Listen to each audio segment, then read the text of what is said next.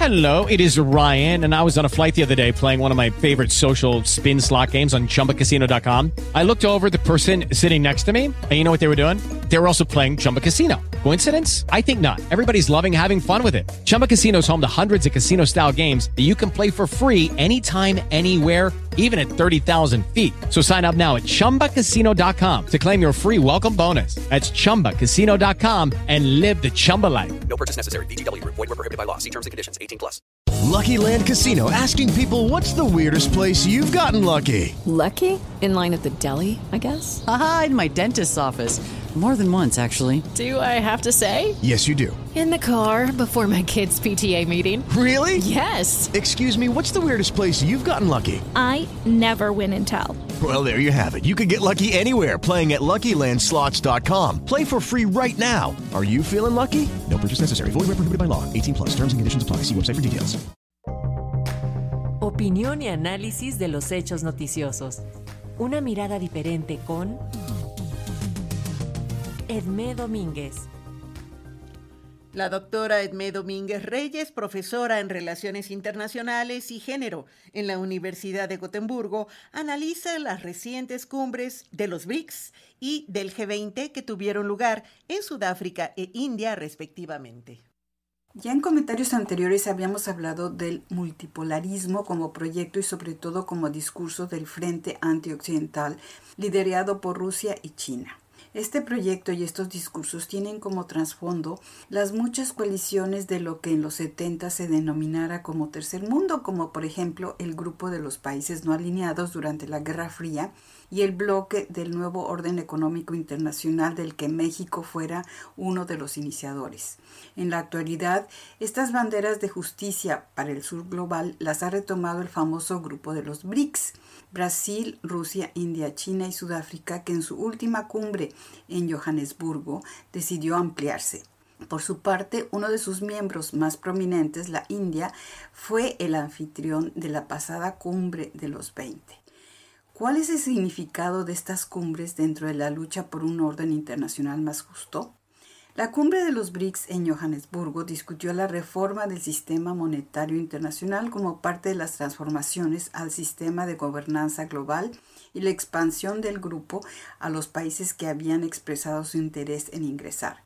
La cuestión de buscar alternativas a la hegemonía del dólar americano ha cobrado más importancia en los últimos dos años debido a la agresión rusa hacia Ucrania, que desencadenó una serie de sanciones afectando la capacidad de pago de Rusia y creando serios problemas para los países que mantienen relaciones comerciales con ella. Se había hablado incluso de crear una nueva divisa monetaria, pero esto se ha visto como un reto mayúsculo.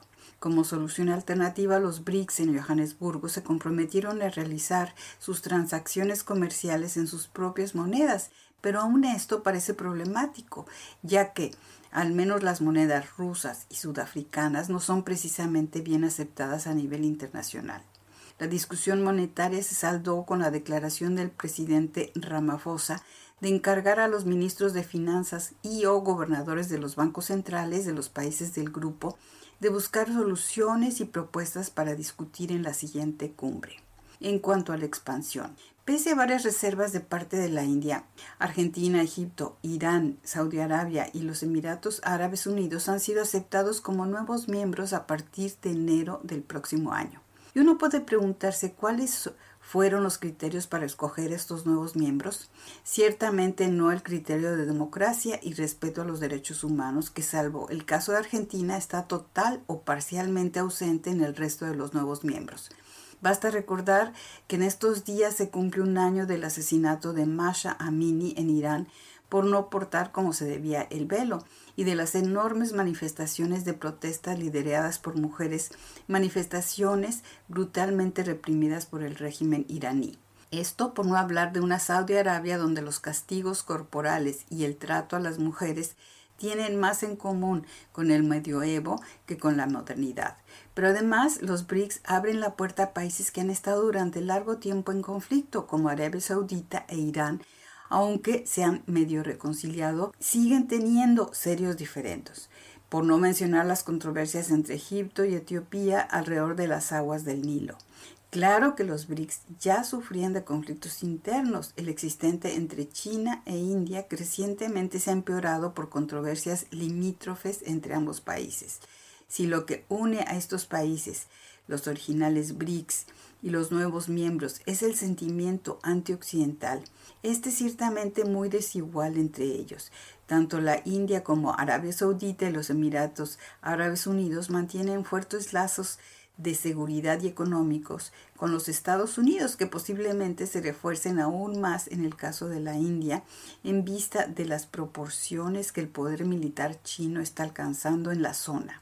Dicho sea esto, la cohesión de los BRICS parecería tambalearse más que reforzarse con esta expansión.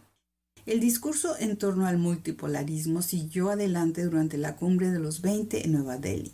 Pese a la ausencia de China y Rusia, se logró en esta cumbre el consenso en torno a una declaración común que reclama el respeto a la integridad territorial, pero sin mencionar a Rusia o a la guerra en Ucrania. Algunos lo ven como un avance, otros como un retroceso a la declaración final de la cumbre anterior en Bali, donde se afirmaba que la mayoría de los miembros condenaron firmemente la guerra en Ucrania. Asimismo, durante esta cumbre, la India logró reforzar su posición dentro del sur global al negociar mayor financiación para estos países en su transición a políticas energéticas sostenibles y en su lucha contra la pobreza, e incluso tomando en cuenta ciertas demandas feministas, por ejemplo, la demanda de integrar a más mujeres en niveles de toma de decisiones. También se logró invitar a, formar parte del grupo a la Unión Africana, que agrupa a 55 países de ese continente. Para mí, la lucha por un orden internacional más justo no puede justificar la falta de discusión en cuanto a principios democráticos y de defensa de los derechos humanos, a los que se quiere ver como discurso neocolonial impuesto por el Occidente. Las credenciales de muchos de estos países dejan mucho que desear en este sentido y su brutalidad es imposible de ignorar. Es por ello que el comentario de Lula en cuanto a que Putin será muy bienvenido en Brasil durante la cumbre de los 20 eh, del año entrante es sorprendente. No cabe duda que el pragmatismo o la realpolitik supera a toda consideración moral. Para Radio Educación desde Suecia les habló Edmé Domínguez Reyes.